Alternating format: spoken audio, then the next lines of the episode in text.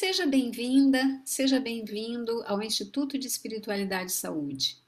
Nossa missão é potencializar a energia vital, explorando a relação entre espiritualidade e saúde, ajudando a vida a florescer e frutificar. E por isso, no podcast de hoje, vamos conversar sobre o tema Espiritualidade e o enfrentamento da pandemia de Covid-19, a experiência de uma médica na linha de frente.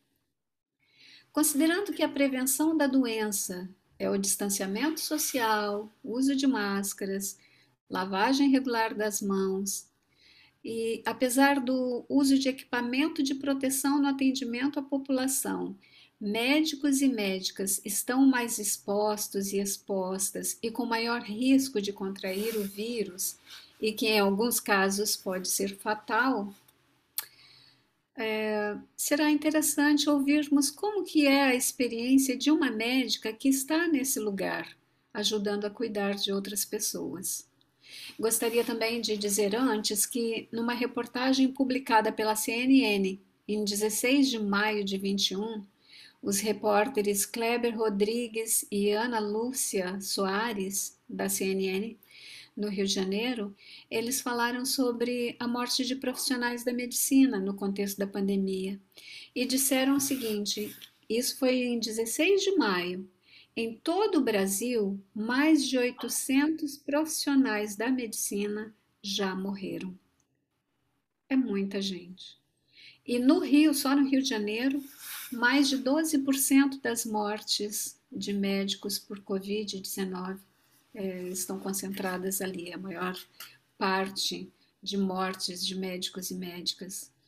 Entre os estados brasileiros, então, o Rio de Janeiro foi o que mais perdeu médicos e médicas, mas também temos outros estados como Pará e São Paulo. Eu não consegui verificar o estado do Rio Grande do Sul é, e nem no Paraná. Mas eu estou mencionando isso porque nós vamos conversar hoje com uma médica que trabalha no Rio Grande do Sul, em Porto Alegre. E nessa conversa de hoje nós vamos ter a oportunidade de ver com a pessoa que está vivenciando essa experiência de estar na linha de frente. E nós gostaríamos de saber como é estar na linha de frente, como é que é essa experiência, lidando com uma doença de alta letalidade, uma doença pouco conhecida e que tem provocado tantas mortes no país. Será que a espiritualidade tem algum papel na experiência profissional nesse contexto de enfrentamento da, da pandemia? Como é passar pela experiência também como paciente, talvez, contaminada por Covid? Será que hum, a espiritualidade poderia ajudar profissionais na linha de frente a se manterem com saúde mental, emocional e espiritual, apesar de todo esse sofrimento diário? Então, levantando essas questões, eu pensei em convidar uma pessoa muito especial para conversar sobre esse tema. Nós convidamos a doutora Iris Tarsila Alves de Souza, uma pernambucana que vive há muitos anos em Porto Alegre e que está na linha de frente atendendo pessoas com Covid e que passou ela mesma pela experiência de ter sido contaminada, internada e agora recuperada e trabalhando, continua trabalhando no cuidado de pessoas. Obrigada, Társila, por ter aceito o nosso convite. Uma alegria recebê-la no Instituto. Imagina, Meire, obrigada eu por poder estar contribuindo. Espero que eu consiga realmente contribuir com, com a minha experiência. A gente já começa a falar, já me causa uma emoção grande. Uhum. Já faz tempo que tu me convidou para a gente conversar a respeito disso. E, e eu senti que eu não estava pronta para falar. pronta, porque eu não tinha certeza ainda de tudo que tinha se passado comigo e que tem se passado, não só como paciente, que eu fui realmente, né, e também não só como médica, né. tanto quanto um, como de um lado quanto do outro, né? É, quando você me pergunta é, como que que é passar pela pandemia, eu acho que tudo tem que começar do começo, né? Quando a pandemia veio e eu não era eu era uma médica recém-formada, né? Eu me formei em dezembro de 2019 e não estava trabalhando na linha de frente. E inocentemente eu achei que é, por não estar na linha de frente, os desafios de estar vivendo a pandemia como médica não iam ser postos a mim, assim. Eu achava que que isso não ia acontecer muito cedo. Isso foi algo que aconteceu já lá desde o início. Né? Obviamente, como cidadã, tinha os meus medos, né? Medos por mim, pelas pessoas que estavam na minha volta, né? Medo pelo meu marido, pela minha família, pelos meus pais, pela família do meu marido, pelos meus amigos. Esse era um medo real, né? Como como pessoa, né? Um, como cidadã, mas também tinha um medo como profissional uh, de um dia talvez precisar estar na linha de frente, né? Esse era um medo que, que eu tinha. E como eu já tinha comentado antes, no início, eu achava que, que isso não ia acontecer, porque eu, eu trabalhava com, não trabalhava na linha de frente, estava trabalhando com medicina do trabalho, numa cidade de interior, então eu pensava assim, ah, vai demorar chegar aqui. Mas o mais interessante é que o primeiro desafio que a medicina me colocou é, como médica e no momento de pandemia, nesse momento grande de estresse de, e de dificuldade, né, para enfrentar esse momento que a gente estava vivendo, foi quando me foi colocada à frente, assim, a, a decisão de afastar profissionais ou reintegrar profissionais que haviam sido afastados porque eles faziam parte de grupo de risco. Nesse momento, eu tinha na mão a decisão de dizer essas pessoas que sim são grupos de risco de uma doença nova que a gente não conhece, não sabe exatamente o que, que pode acontecer com essas pessoas, eu era a pessoa que ia decidir se eles iam voltar a trabalhar ou não. E de repente, bom, veio aquele peso na minha mão, né? E agora, Tarsa, o que, que tu vai fazer? É. E, e foi realmente um momento desafiador. Eu acho que esse foi meu primeiro enfrentamento da pandemia, não estando na linha de frente, embora estando à frente disso, né? Uhum. E eu lembro que isso me causou um sofrimento grande e é extremo. Eu acho que foi a primeira vez assim que que eu me dei conta e pensei assim, eu não fiz medicina para isso. Isso que, né? Era eu me via numa posição de que era eu que ia decidir se aquele paciente, que naquele momento era um trabalhador, eu trabalhava com medicina do trabalho, né? Se aquele paciente ia voltar a trabalhar, ou seja, se expor ao risco, se expor a contrair Covid, né? Eu colocar aquele paciente ali na, no, na posição de quem podia se contaminar e de quem podia vir, inclusive, a morrer por causa da minha decisão. Então, aquele foi meu primeiro grande desafio. Eu lembro que naquele dia é, foi muito sofrido, foi muito angustiante, eu terminei meu dia de plantão, eu, eu chorei muito com o sentimento de eu não fiz medicina para isso. Eu fiz medicina para ajudar as pessoas, para salvar as vidas das pessoas de alguma forma, né? Para contribuir para que com elas, para que elas vivessem e não para contribuir com a morte delas.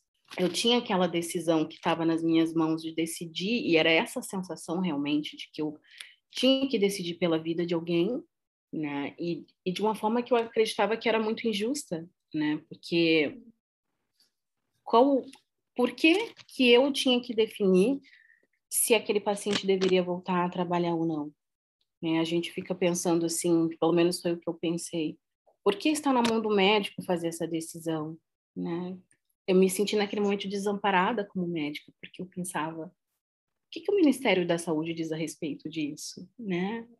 O que está sendo conversado a esse respeito? E eu fui desesperadoramente procurar como eu poderia me amparar para tomar aquela decisão e fazer a decisão que fosse mais acertada, que não viesse apenas da minha cabeça, né? Que tivesse outras pessoas habituadas a pensar sobre isso, né? Com experiência, enfim, com know-how para pensar sobre isso, e eu não encontrei.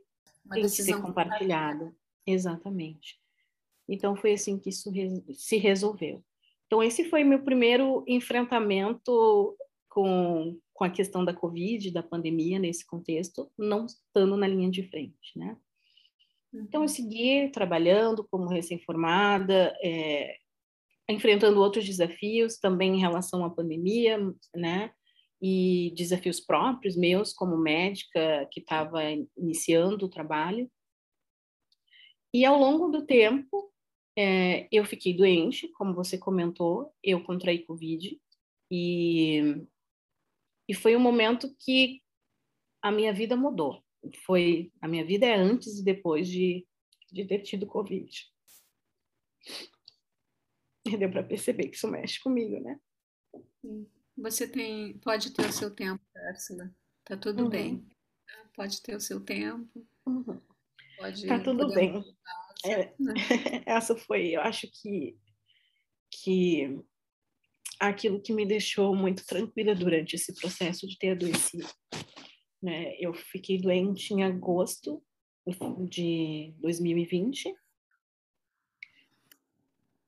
Eu sou do grupo de risco pela obesidade.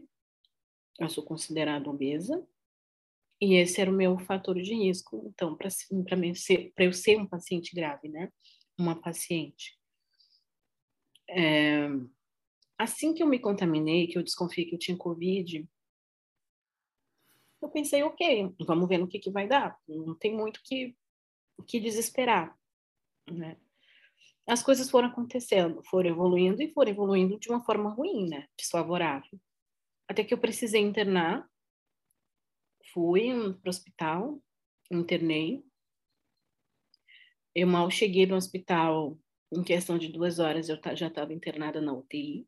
Então, você está me dizendo assim que nessa tua primeira experiência, é, você, embora você não estivesse na linha de frente, mas por ser médica, nesse contexto ameaçador de pandemia, que vem destruindo tantos sonhos, tantas vidas, você se viu num lugar de tomada de decisão ética e com pouco amparo. Você sozinha, você se sentiu nesse momento, nesse lugar, desamparada é, e com uma responsabilidade tão importante, tão grande nas suas mãos. Exatamente isso, você traduziu perfeitamente. Era esse o sentimento. É, a vida dessas pessoas importa e eu quero me importar com essas vidas. Né? Ao mesmo tempo, eu tinha o meu trabalho e o meu dilema de ok, doutor, agora é a sua vez de, de definir, né? Esse paciente volta ou não volta. E para pelo menos dividir um, um pouco de como foi essa decisão, né? Eu, eu lembrei muito assim da formação de das melhores partes, diga-se de passagem, da, da formação, que é dividir a decisão com o paciente, né? Eu me vi que eu me vi naquela situação e percebi que não era, não cabia a mim decidir pela vida do outro. Naquele momento, o outro podia decidir, né? Seria diferente se fosse um caso de gravidade, um acidente que acontecesse na rua e eu estivesse ali para tomar uma decisão, né? Nesse contexto de algo de um imprevisto, de algo grave, ali sim eu poderia ser a pessoa que iria decidir o que seria feito. Mas nesse uhum. caso do exemplo, não. Né? O que aconteceu comigo é que não não, é, não cabia a mim decidir. Então eu dividi com os pacientes, expus os riscos sim. que eles corriam né? Era importante eles saberem disso. E coloquei para eles o que, que eles gostariam de fazer, né? Queriam continuar afastados, queriam retornar. E é interessante perceber assim que alguns pacientes tiveram condições de dizer eu tenho medo, né? Eu, eu não, não gostaria de voltar, eu tenho medo de continuar contaminar, de me contaminar, né? Se eu continuar trabalhando. Outros diziam, doutor, eu preciso voltar, né? Eu não estou mais aguentando ficar em casa. Então, era interessante poder ver também que o sofrimento não estava só do meu lado, né? estava do outro lado também. Claro que cada um tinha os seus medos por, seus, por motivos diferentes, mas o medo também existia do outro lado. Então, foi assim que eu consegui definir como que ia conduzir, compartilhando a decisão e como tem que ser, né? Eu não posso dispor pela, da vida do outro, né? E eu pensei assim, cara, eu internei no mesmo hospital onde eu fiz a minha graduação. É o Hospital Universitário aqui de Porto Alegre, Hospital de Clínicas daqui. Então, eu pensei, um dia, alguns dias, na verdade, eu, como aluna, chegava para ver um paciente que estava internado nos quartos regulares, que a gente costuma falar assim no andar. E quando eu chegava pela manhã para ver o paciente, o time de resposta rápida tinha ido avaliar esse paciente e tinha levado para UTI. E para mim era só uma, no, uma notícia que eu dava para o meu preceptor, né? Pensava, puxa, que pena, o paciente foi para UTI e tal. Mas era só uma notícia, né? Olha, paciente tal, que era minha responsabilidade vê-lo, foi transferido para UTI. Agora eu era paciente que estava indo para UTI. Né?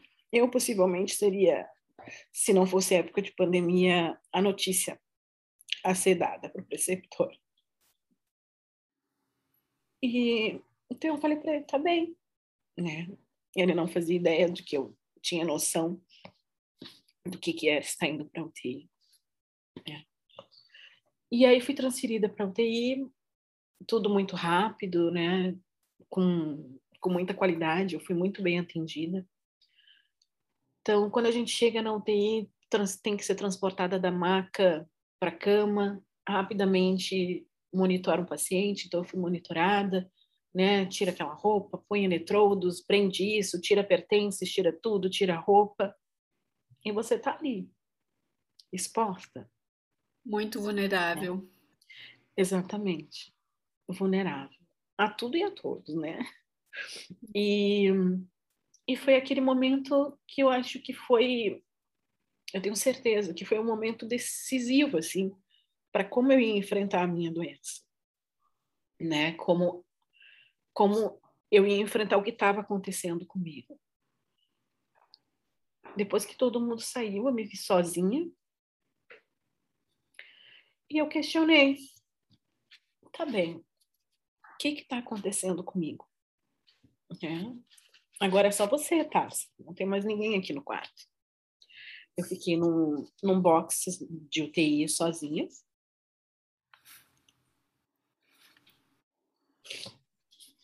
E ali eu me questionei.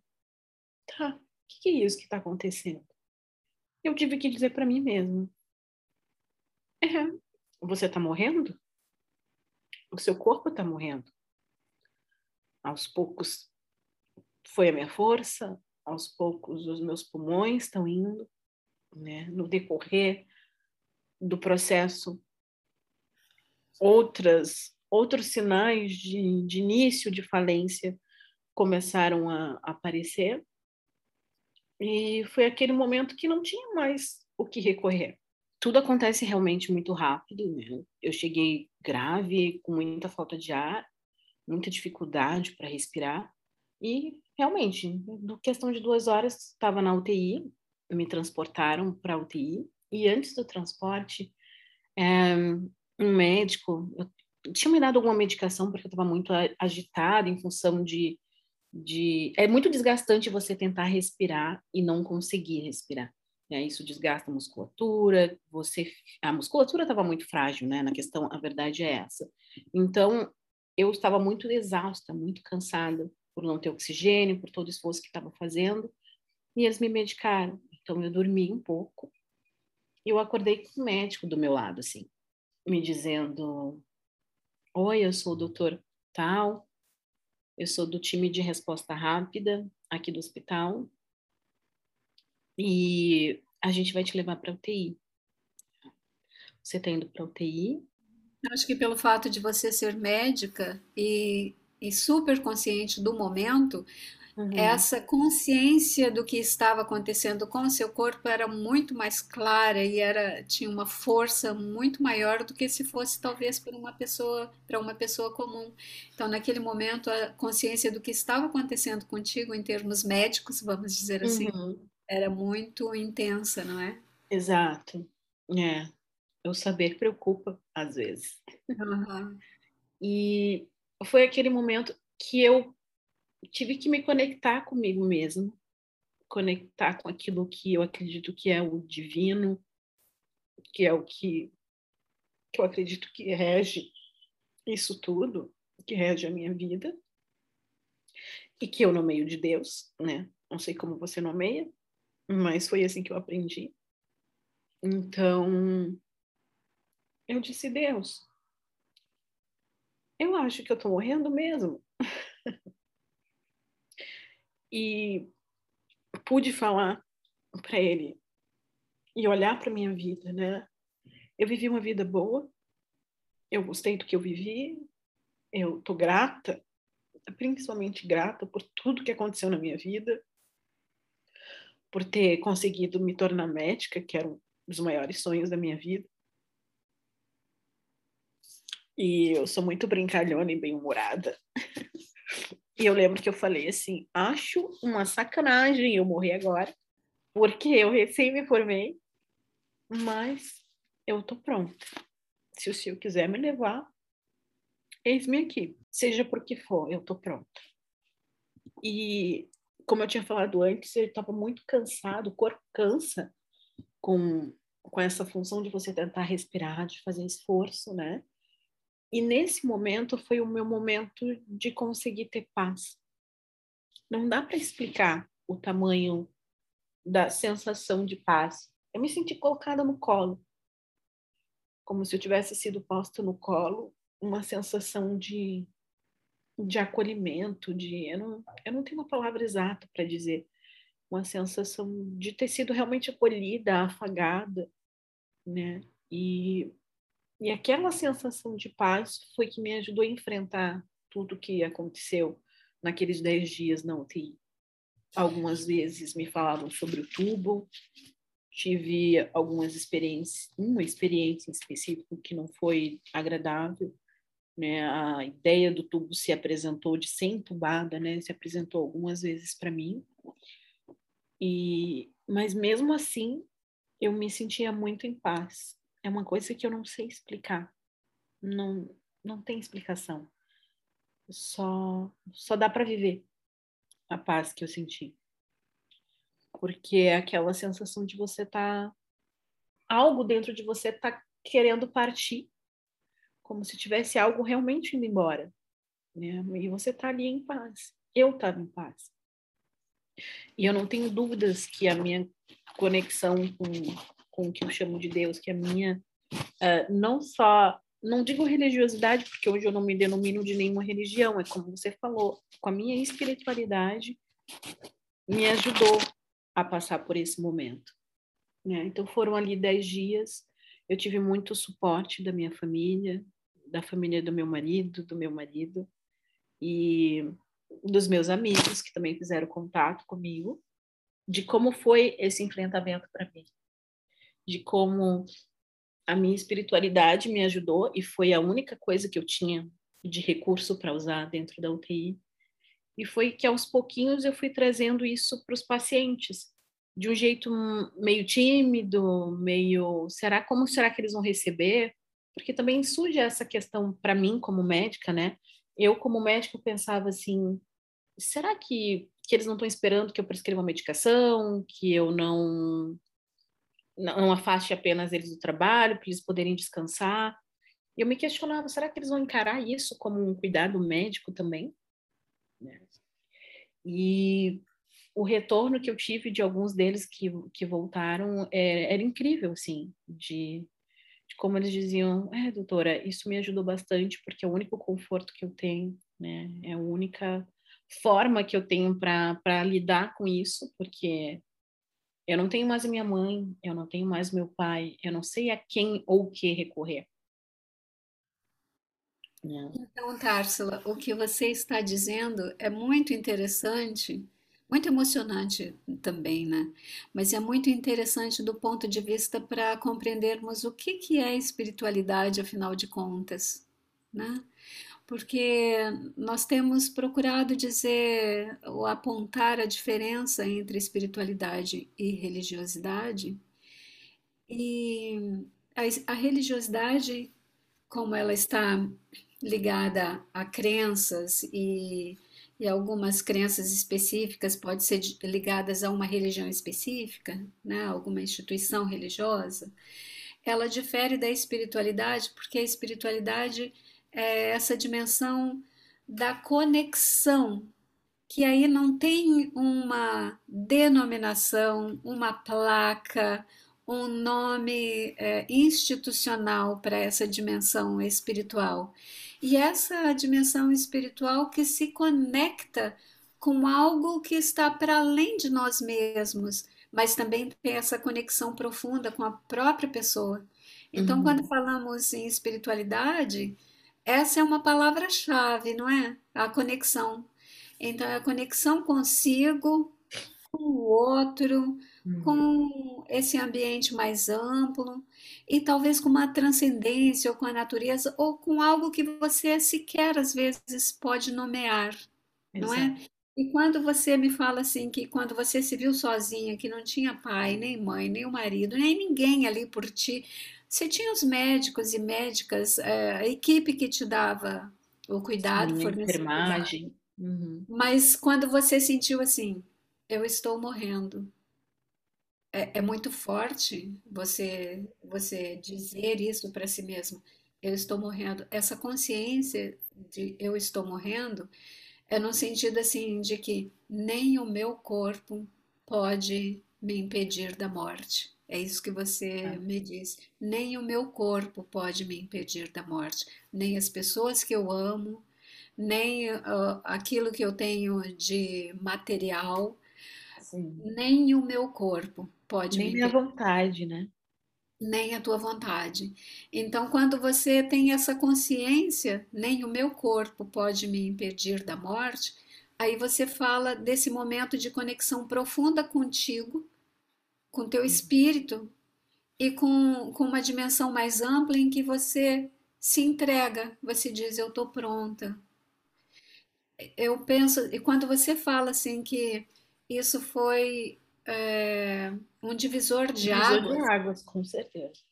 Então, e você reconhece que foi a tua espiritualidade, a conexão espiritual ali que você teve. Então, o quanto essa dimensão espiritual ela é fonte também não só é um modo de você se conectar com o sagrado, se conectar com essa dimensão do mistério, mas também é fonte de enfrentamento, né? E, e, você está me contando isso, que ao se conectar com você profundamente, com teu espírito, e ao se, contar, ao se conectar com algo maior, você se sentiu tão acolhida, né? Você disse assim, eu me senti afagada, acolhida, que não dá para explicar essa experiência. E eu penso que você está é, tentando nomear, dar nomes, né? conseguir narrar a experiência espiritual profunda que você teve nesse momento de sofrimento, de, de perceber o declínio do corpo físico. Né? Uhum. Né? E, então você está me dizendo assim que essa espiritualidade pode, ajudou você como profissional da medicina tendo passado, primeiro tendo passado como paciente, né? Mas uhum. isso também trouxe para você essa possibilidade de poder tratar e cuidar de seus pacientes, de suas pacientes de um outro modo. E, e oferecendo para eles também essa aprendizagem sem imposição nenhuma, né? Quando você me disse, ah, eu ficava com medo de ver como é que eles, o que, que eles vão pensar sobre isso. Uhum. É um dilema. E era um julgamento meu, né? Mas é importante essa tua questão, porque essa é uma das questões que profissionais da saúde levantam. Ah, mas integrar a espiritualidade na saúde ou no cuidado é uma questão ética, porque eu não posso impor, eu tenho que respeitar aquilo que é a espiritualidade, a religiosidade da pessoa enferma que está ali sob os meus cuidados. Mas você fala de uma integração onde você considerou esse dilema ético e procurou fazer isso com muito cuidado. Então, acho que é interessante você é, poder explicitar até mais um pouquinho sobre esse dilema ético e os caminhos que você encontrou para fazer essa integração, sem querer é, que a tua experiência fosse também a do outro, porque não, não é nada disso, né? Então eu queria que você explicitasse isso um pouquinho, por favor. E sem dúvida o suporte deles me ajudou muito, assim, a, a passar por tudo que eu passei. Então foram esses dez dias internada, aos pouquinhos eu fui melhorando, tive alguns desafios durante esse processo, né? Fiquei outros sete dias internada, como eu disse, no andar, né? Depois que eu recebi alta da UTI. E foi todo um processo até receber alta. Quando eu tive alta do hospital, alguém me disse assim, Társilo, eu tive contato com uma amiga que fez orações por mim. Né? Essa amiga tinha feito orações pela Társila, no caso, e essa pessoa me disse assim: essa amiga me falou para você não voltar logo a trabalhar. Ela disse: não volta logo a trabalhar, dê esse tempo para você. Porque eu saí do hospital com vontade de viver. Né? A minha vontade era tipo: eu preciso viver, eu quero fazer tudo que eu tenho que fazer porque pode não ter mais tempo disso acontecer, né? A gente, quando se, se vê diante da nossa finitude e vê como algo que a gente nem viu o que, que era, né? Um vírus, é uma partícula que eu nem enxergo. Ser capaz de me mostrar assim, você é finita, a sua vida é finita. É muito pouco que te prende aqui nesse lugar. E o que que tu fez até agora? E o que que tu quer fazer? Então, eu saí com essa vontade de fazer tudo, né? De me permitir fazer tudo que eu precisava que eu queria já fazer antes. E com esse conselho que essa pessoa me disse assim: olha, fica esse tempo, não volta a trabalhar, não volta ativa agora, te permite, né, ter esse tempo contigo para te de entender o que que aconteceu, né? E eu ouvi isso. Porque era, de certa forma, o sentimento que eu tinha. Embora eu quisesse sair para viver tudo que eu tinha para viver, era era algo que eu sentia, assim, eu preciso entender o que, que aconteceu, porque mudou a minha vida. Uhum. Né? E fora isso, a alimentação, a alimentação física também que a doença me trouxe, né? Eu fiquei ainda com alguma sequela respiratória, me recuperando por um tempo. Então foram meses mas eu aprendi muito a ter muita paciência comigo, né? E muito me foi falado sobre autocompaixão, né? De, de realmente ter essa compaixão por mim, a compaixão que eu tive pelos pacientes durante toda a minha formação, durante a minha vida na saúde prévia à medicina, porque eu já fui da, é, já era da saúde antes, né? Eu fui técnica de enfermagem, então eu tive muito pelo outro. Estava na hora de ter por mim, né? E e foi o que eu exercitei esses meses, depois da alta do hospital, até retornar para o trabalho, para a linha de frente. Quando eu me senti pronta, preparada, quando eu aguentava fazer as atividades sem muita falta de ar, sem precisar parar, porque às vezes eu precisava interromper uma atividade simples, né? Eu tomava, almoçava, e depois do almoço eu ficava tão exausta, só daquele processo de mastigar, engolir, digerir, aquilo já era o suficiente para me cansar. Então eu tinha que sentar, descansar, e aí depois disso eu ia levantar, né, recolher aquilo que eu usei para a minha refeição. Então, aos pouquinhos eu, eu fui aprendendo a não só respeitar esse meu momento de precisar diminuir, parar às vezes, mas eu fui aos poucos conquistando de volta aquela condição que eu tinha antes. Então, quando isso aconteceu, eu me senti pronta para voltar. Então, surgiu uma oportunidade de eu atender quando foi é, em março, em final de fevereiro. Foi no final de fevereiro, tive a oportunidade de começar a atender numa clínica e que estava precisando de um médico para atuar na linha de frente. Era um ambulatório de atendimento de Covid que era basicamente Covid que era atendido, assim, num dia, às vezes passavam mais de 100 pacientes na, nesse local, todos com suspeita de Covid. E ali eu fui entendendo que como o meu processo de adoecimento poderia ajudar o meu paciente e como eu poderia trazer o meu exemplo e como a espiritualidade me auxiliou no meu processo ali dentro da UTI, quando eu me vi sozinha, como eu poderia despertar isso no meu paciente e ajudá-lo a, a, a ter esse olhar, a, a buscar outras alternativas de pensar e de enfrentar aquilo que estava acontecendo com ele. Porque quando a gente tem medo, quando a pessoa já perdeu muitos entes e pessoas que perderam pai, mãe, né? às vezes tive pacientes que perderam que perderam três pessoas em questão de um mês, né? Chegarem esgotados. Chegou uma, uma hora que me perguntaram, Társila, mas como que como que tu vai ajudar esse paciente? O que, que eu posso fazer aqui? Né? E, e eu me lembrei do. Então, é interessante tu me perguntar isso, porque isso não passou pela minha consciência em nenhum momento como que eu resolvi essa questão. Porque, realmente, eu tive esse, esses questionamentos, né? É,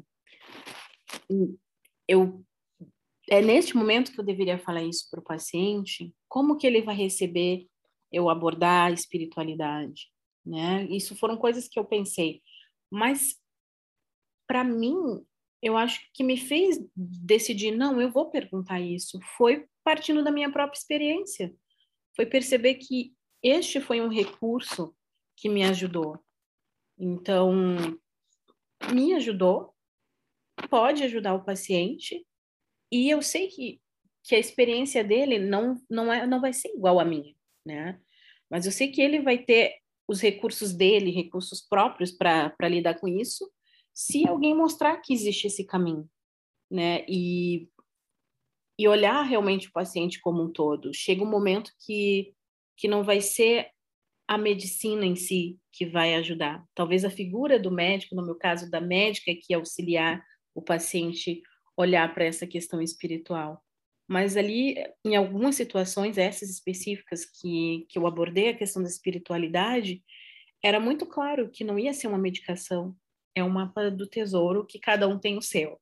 Muito legal essa metáfora aí do mapa do tesouro e que cada um vai, cada um, cada uma vai encontrar o seu próprio, né? O Uhum, seu caminho, fazer o seu caminho para encontrar esse, esse tesouro, né? Porque esse mapa tem a ver com a história, o percurso existencial da própria pessoa, né? E ali Exato. se abre um momento onde ela pode se conectar de uma forma mais profunda com a espiritualidade dela, né? e com algo da transcendência. Társila, é, agora você contou que, que voltou a trabalhar está atendendo muita gente ainda com Covid. Nós sabemos que estamos num momento bem difícil no nosso país, com mais de 533 mor mil mortes, é uma coisa absurda. É, então, como você tem atendido muita gente, eu gostaria de te fazer uma pergunta ainda. É, se você poderia nos contar alguma experiência que tenha sido marcante para você? Né? Que não ia ser a consulta em si comigo e retornar, volta daqui tanto tempo para ser reavaliado. Não era isso que ia ajudar, porque nada disso é capaz de ajudar nessa hora que você precisa da conexão consigo próprio, né? Não Uhum, tinha. Talvez fosse exatamente isso. Quando eu estava na UTI, não, não tinha, como você mesma falou antes, né? Eu me vi sozinha, não tinha família, a minha família comigo, eu não tinha o meu marido, eu não tinha os meus amigos, né? Essas pessoas não estavam lá, era só eu comigo. Então, uhum. acho que foi isso, de poder trazer isso para o paciente também, né? E acho que foi isso que me fez ficar à vontade e, de, e re, resolver essa questão comigo. Tipo, uhum. ok, permita que o seu paciente possa ter a mesma experiência que foi boa para você. Sim, mas é interessante isso que você fala agora e o que você respondeu logo no início, né? Quando você diz, permita que essa, essa pessoa, essa paciente, esse paciente tenha uma experiência que também foi boa para você. Foi isso que você me disse, né? E Uhum, no começo você disse, foi a partir da minha experiência, mas eu acho que é bem importante mostrar que, embora eh, você diga, foi a partir da minha experiência, mas não é no sentido E de, não é condicionada a minha experiência, não é condicionada a sua experiência e como se fosse eh, passar a tua experiência para aquela pessoa, nada. Não, não é isso, né? Até porque a experiência é única e ela só pode existir da forma que foi, porque ela é da Társila, com a Társila, com a vida da Társila, com a espiritualidade da Társila, né? Com quem a Társila foi antes de precisar estar uhum. nesse momento de usar esse recurso, né?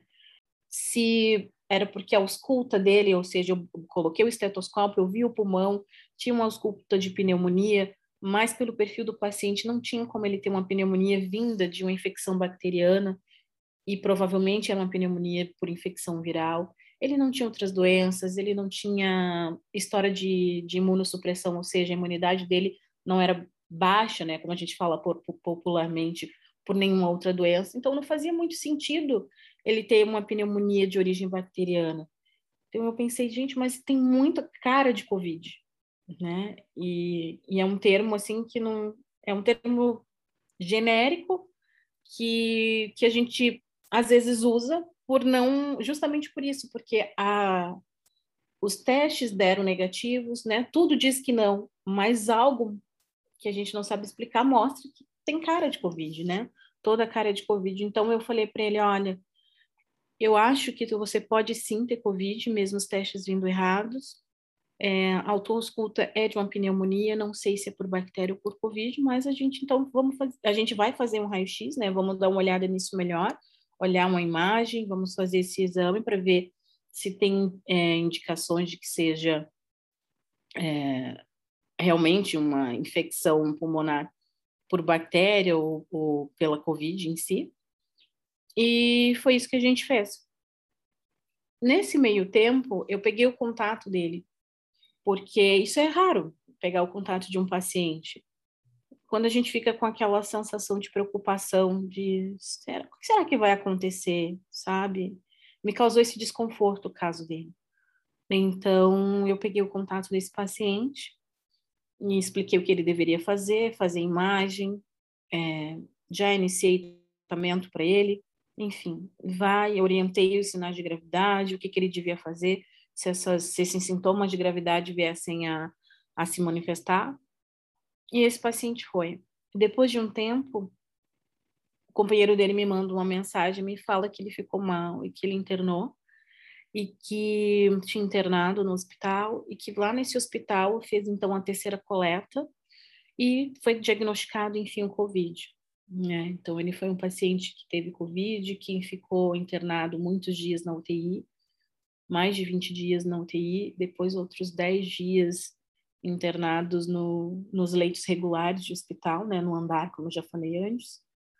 E depois de muito tempo, esse paciente voltou para me agradecer depois que ele teve alta, ele apareceu na clínica obviamente marcaram, elas têm essa característica, esse traço aí singular que da espiritualidade que surgiu ali e que surgiu não, se manifestou, que ela estava ali, ela se manifestou. E às vezes nós temos mais ou menos capacidade de enxergar essa manifestação como profissionais da saúde, e aqui eu me uhum. incluo né, como psicóloga. E mesmo como professora, então eu percebo assim que a espiritualidade está sempre aí porque todos nós somos seres espirituais. E às vezes nós vemos uh, essa expressão da espiritualidade com mais clareza e às vezes não. E eu percebo também que é uma questão de ir treinando os olhos e o ouvido, uhum. talvez, para enxergar essa expressão, essas manifestações da espiritualidade. Então, quando eu pergunto assim, se você poderia nos contar alguma experiência que tenha sido marcante para você, eu não consigo imaginar que tenha sido alguma coisa fora ou que não tenha tido uma questão espiritual. Uhum. Desvincular, né? Sim, eu entendi, eu concordo plenamente contigo. Eu só achei que tu queria ouvir de algum paciente em que eu usei essa abordagem, né, como médica, assim com esse recurso para lidar com o paciente. Mas sim, eu acho que a, a, experiência mais marcante que eu tive, e, e quando você me perguntou, foi a primeira que veio em mente, e por isso que eu questionei, é, com, com que olhar que você estava me perguntando, foi de um paciente que ele veio para mim ali por março, abril, eu não, lembro, eu não recordo bem, o, o mês, e foi um paciente que ele já veio de dois atendimentos prévios por sintomas respiratórios e ele fez dois testes para COVID e esses dois testes vieram negativos. Então, ele chegou no consultório ainda se sentindo muito mal, cansado, é, fazendo febre, né, febre alta, e ele me disse: Olha, doutora, eu vou ser bem sincero, eu já estou cansado, porque eu já fui em duas consultas e com médicos diferentes, e eles não sabem o que, que eu tenho, porque eu fiz dois testes para Covid, os dois vieram negativos, e eu estou aqui agora, eu resolvi tentar mais uma vez. E quando o paciente traz isso para a gente, ele traz duas coisas, né? Ele traz, para mim como médica, ele traz a questão do desafio. Opa, já passei por dois, né? E meu problema não foi resolvido. Agora está aqui para você, para você resolver, né? E, e, o segundo é eu me colocar naquela posição de quem realmente quer ajudar a pessoa. Né? Então, assim, eu, ele me desafiou a ajudá-lo e eu me desafiando a ajudar o paciente, porque é para isso que eu tô lá. Então ele veio com essa queixa e, e, me contou isso.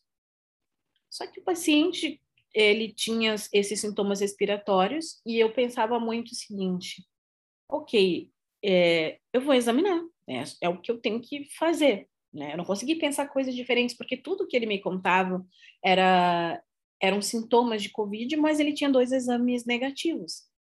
Então, aquele foi o momento de eu assumir a, a medicina e assumir a prática médica e desconfiar do diagnóstico que já tinha sido dado, ou seja, do diagnóstico que não era COVID. Era basicamente isso, né? Que a gente, a única coisa que a gente tinha certeza, entre aspas, é que aquilo não era COVID porque ele tinha dois testes negativos. Mas aí examinei o paciente, colhi a história, ou seja, ouvi o que ele tinha para me contar, de como tudo começou, os sintomas começaram, como aquilo se desenvolveu e a experiência que ele teve nas duas consultas e a impressão que os outros dois colegas tiveram a respeito do caso dele.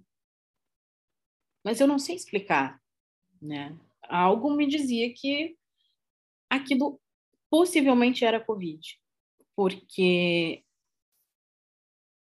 eu não sei dizer se tinha algo como eu me reconhecer naqueles sintomas.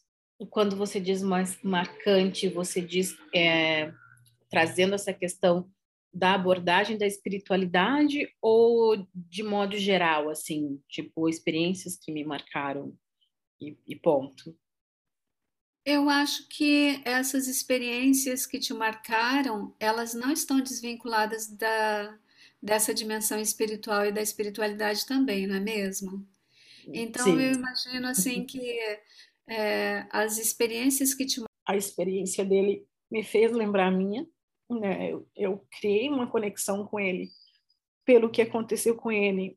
E era inevitável me enxergar na história dele, mas ao mesmo tempo foi muito prazeroso ver aquele paciente recuperado, bem, e, e saber que eu tive um, um, papel de acolhimento quando ele veio já depois de ter passado por outros dois profissionais e, e muito é, preocupado e, e, meio que desesperançoso, né? Do tipo, olha, doutora, eu já fui em dois, em dois profissionais e, e me disseram que não era Covid, o que que eu tenho, né? Então, naquele momento que eu pude acolher, que eu pude dizer para ele, olha, eu acredito que possa ser Covid, mas vamos investigar melhor, né? Orientei, sinais de gravidade, você vai fazer isso, aquilo. Então, ter aquele paciente ali de volta, retornando dizendo, olha, obrigada, né? Pelo que tu fez, isso foi importante para mim. Então, acho que essa foi uma das, a experiência, eu acho, de todas a mais forte, assim, mais marcante que eu tive nesse período atendendo pacientes com Covid. As experiências são muitas, né? Mas essa foi realmente a mais a mais forte, assim. Isso isso realmente é, fez diferença para ele, porque assim nada da abordagem médica, digamos assim, que eu tive com ele, ele chegou a fazer uso, né? Porque não deu tempo. Então, no final, o que ficou foi isso mesmo, né? Essa, essa questão que você abordou agora, essa conexão com o outro, né? Porque não foi o exame que eu pedi, a imagem, a medicação que eu deixei, porque não deu tempo. Né? Acabou ficando grave, ele não teve tempo de usar o recurso médico, né? Médico que eu digo técnico, né? Isso ele não teve esse tempo de, de usar naquele momento. É um cuidado compassivo, um cuidado com compaixão. Társila, agora para finalizar, você deixaria algumas recomendações para outros profissionais sobre. é interessante você dizer é, como que esse cuidado com uma conexão genuína com ele não foi olhar só para a doença, você olhou para ele, cuidou dele, Uhum. uma pessoa que estava doente. Às vezes nós vemos a dificuldade de profissionais que tentam cuidar da doença. Parece Exato. estranho dizer isso, mas isso acontece, infelizmente, né? E você está me dizendo assim, essa conexão que você fez com ele, e quando falamos da espiritualidade que tem a ver com a conexão consigo, com o outro, né, com Uhum. algo mais amplo, nós também estamos falando dessa conexão espiritual. E, e quando você olha para para a pessoa e faz um cuidado conectada verdadeiramente, genuinamente, você mostrou isso de diversas formas, e inclusive querendo ficar com o contato para acompanhar. Então, isso mostra essa conexão mais profunda de um cuidado é, que vai ser diferenciado. E ele sentiu isso, tanto é que voltou para agradecer e porque percebeu que esse cuidado foi diferenciado, porque é um cuidado onde essa dimensão está envolvida, está integrada. Você não Uhum. precisa de uma ferramenta, ou você não usou uma ferramenta de abordagem específica, mas você trouxe para ele, se eu fosse pensar em ferramenta específica, é, eu ia dizer assim: Poxa, tem um, um, um, uma ferramenta chamada Hope, que é esperança, né? E você usou ou trouxe para ele esperança, né? Você trouxe esperança para ele. E quando ele disse para ti, ah, eu tô desesperançado, e você deu esperança e acompanhamento, cuidado, isso para mim é uma integração mais profunda até da espiritualidade no cuidado com, com as pessoas enfermas, né, que chegam para ti para receber o cuidado. Essa questão da espiritualidade, eu gostaria de já fazer um gancho, porque eu não, quando eu pergunto para você algumas recomendações, não assim de como integrar. É que o, o que me marcou bastante nessa conversa contigo foi como você usou da sua espiritualidade na, no seu enfrentamento. Então, é, foi uma oportunidade de você se conectar contigo mesma, é, para a vida, essa conexão aí para a vida, mas também para a cura. E teve um, um, efeito de cura, não foi para cura, eu falei, Uhum. expressei mal, mas ela teve um efeito de cura. E teve também um cuidado de si, um cuidado de você mesma. Quando você se conecta espiritualmente nessa profundidade e você ao desenvolver isso, você diz: Eu estou pronta, eu estou bem, eu estou com uma, uma serenidade que eu nunca experienciei. Então, nós estamos falando da espiritualidade do próprio profissional, da própria, da própria pessoa que trabalha no cuidado em saúde. Então, é, a minha pergunta vai nesse rumo, né? Quais recomendações você daria a outros e outras profissionais da saúde, especialmente da medicina, sobre o cuidado de si mesmos, o cuidado de si mesmas nesse contexto de sofrimento e de tanta demanda de cuidado vinda de outras pessoas? Mas como que eles vão olhar para o cuidado de si e pensando então nessa questão da espiritualidade? Cuidem de si próprios, né? Desde que você começou a, a falar, a primeira coisa que veio que conselho você daria? Eu pensei, a gente precisa cuidar da gente porque não existe o cuidar do outro se a gente não tá bem. Não, não, não tem como. A, gente precisa, é a partir daqui que tem que vir o cuidado. Né? Eu não consigo estar tá apto a cuidar de outra pessoa, a ajudar se eu não estou sendo ajudado, se eu não estou cuidando de mim, se eu não estou tendo compaixão por mim mesma nesse contexto, sabe? É tipo, é, eu poder me olhar como uma pessoa, é, um profissional médico, mas também como uma pessoa e com todas as limitações que eu vou ter como pessoa e como profissional. É isso mesmo, né, Tarsila? Você tem razão, super concordo contigo que é, o cuidado do outro, da outra pessoa, não se desvincula e é dependente em grande parte do cuidado, do modo como cuidamos de nós mesmos, né? Do modo como Exato. cuidamos de nós mesmas. Olha, foi muito linda a sua experiência, foi muito bonito ouvir a sua experiência, muito emocionante também. E, e como que a espiritualidade ela precisa ser mais percebida, desenvolvida e integrada mesmo no cuidado na saúde, não é mesmo? Eu agradeço muito, Tarsila, a, a sua participação, o seu tempo e espero que a gente possa conversar uma outra vez, mas só vou deixar aberto aqui se você quiser acrescentar alguma coisa, tudo bem, alguma fala que você queira dizer ou que tenha ficado de fora, que você queira acrescentar, você pode fazê-lo agora. Mas muito obrigada. Imagina, eu queria agradecer pela oportunidade de dividir a minha experiência, né, e contribuir talvez de alguma forma com com as pessoas, as pessoas que estiverem ouvindo, né, contribuir com o instituto e, e contribuir também com os profissionais da saúde, né, de de certa forma são os profissionais que estão sendo não dá para dizer mais exigidos nesse momento, mas exigidos de uma forma mais intensa do que sempre são. E acho que a pandemia ela trouxe com certeza muita coisa ruim, mortes, que nem você falou, mais de 530 mil mortes, né? Tem todo o seu lado negativo, mas ela veio também para mostrar para gente que a gente precisa cuidar de si próprio, né? Que o profissional da saúde realmente para cuidar do outro ele tem que estar tá bem consigo, tem que cuidar de si. E a espiritualidade é uma das formas desse cuidado, né?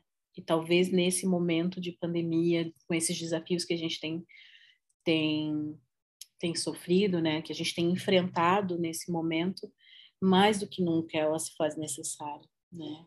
A conexão consigo para poder conectar com o outro, que a conexão com o outro possa ser efetiva a partir do nosso autocuidado, né? Obrigada pela oportunidade mais uma vez, foi um prazer, sim.